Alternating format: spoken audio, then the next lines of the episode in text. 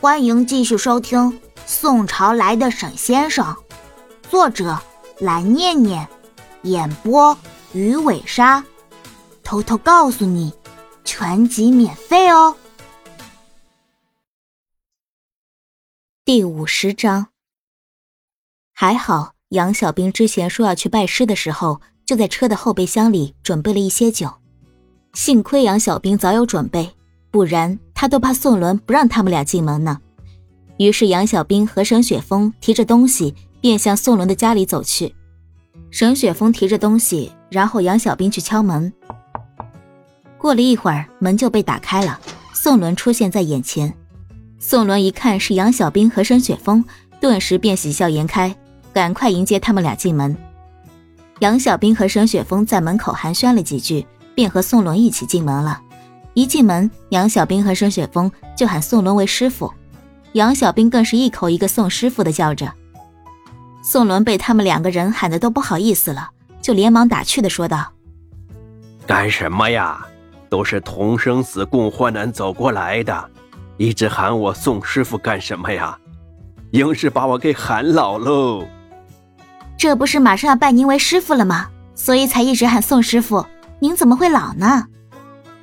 沈雪峰也马上应和杨小兵的话：“我们俩今天特地穿的正式一点来拜师学艺呢，宋师傅，你可不能将我和小兵拒之门外啊。”宋伦和蔼的回答道：“嘿，那是自然。”于是宋伦开始准备拜师所需要的一些东西。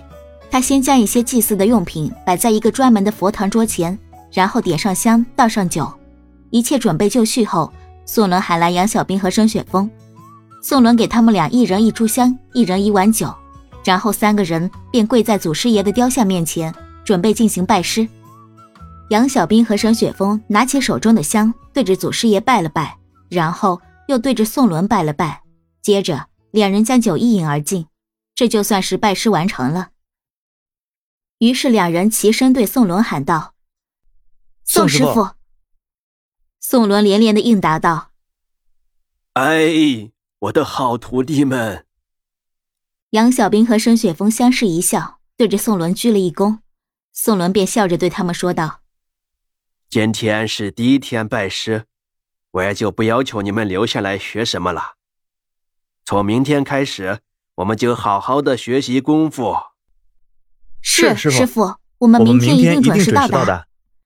杨小兵和沈雪峰齐声回答道，然后宋伦便送杨小兵和沈雪峰出门了。他们两个人也不好意思让师傅一直送他们，毕竟他们是后辈，师傅可是长辈，就对宋伦说：“师傅，你可别送了，我们俩可不好意思再让你送了。你赶紧回去歇着吧，喝点好酒，配点好菜，明天才好更好的教我们武功呢。”说完，沈雪峰便打开了副驾驶的门，然后把手贴在窗上面。以防杨小兵坐进去时磕到头。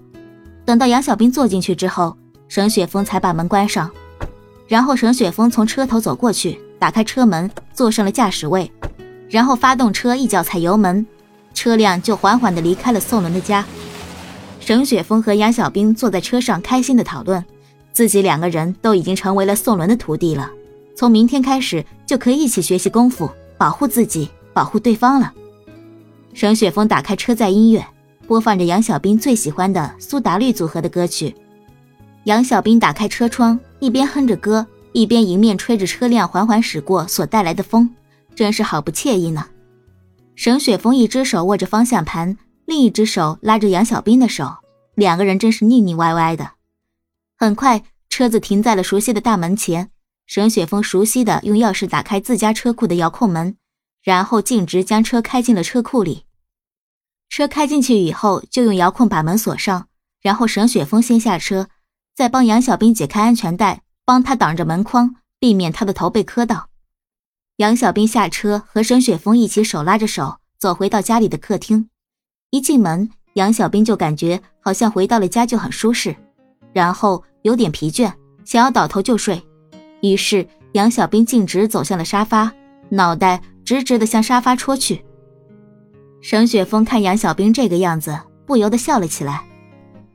你刚刚不是还很有精神吗？怎么一回家就倒头睡觉了？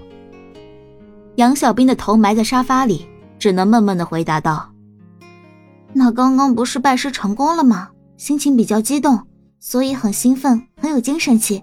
在车上坐了很久以后，就感觉人也有点呆呆的吧，有点困意。”沈雪峰体贴的回答道：“行吧，行吧，那你休息一会儿，我去给你做饭，这样总行了吧？”“嗯嗯，好的。”杨小兵闷着头在心里窃喜：“哼哼，要不是我一进门就装睡，可不就是要让我去做饭了吗？”哼哼。沈雪峰走进厨房，开始忙碌了起来，从冰箱里拿出晚饭所需要的食材，然后再将食材一一分类，先切好蔬菜，然后再切肉制品。最后再切一些烧饭时所需要的配料，一切准备就绪以后，沈雪峰便起锅烧油，一道道的菜便开始做起来了。而头倒在沙发里的杨小兵笑着笑着，自己还真就困了。直到沈雪峰拍了拍他的屁股，叫他醒过来吃饭，他才意识到自己还真的睡过去了。沈雪峰温柔地说道：“快点别睡了，过来吃饭，先去洗个手。”杨小兵揉了揉自己的眼睛，擦了擦嘴巴边上的口水，然后走到厨房的洗手池里洗了个手。你看你，洗完手也不知道自己擦干净。干嘛呀？我这不是在家里吗？哪来这么多讲究呀？真的是。好吧，好吧，快过来吃饭。哼，你还知道关心我有没有饿坏？刚刚不是还关心我擦不擦手的问题吗？哎呀，就别贫嘴了，快点吃饭吧。我做了这么一大桌子的好菜，难道都堵不住你的嘴吗？快点尝尝，做了好久呢。沈雪峰无奈的敲了敲杨小兵的脑壳，啊，好痛！你这个人怎么还动起手了呢？君子动口不动手，你难道不知道吗？话不多说，我先开动了。杨小兵也跟个小机灵鬼似的打趣沈雪峰，真是温馨又有趣的晚餐时间呢。本集播讲完毕。记得点个订阅哦。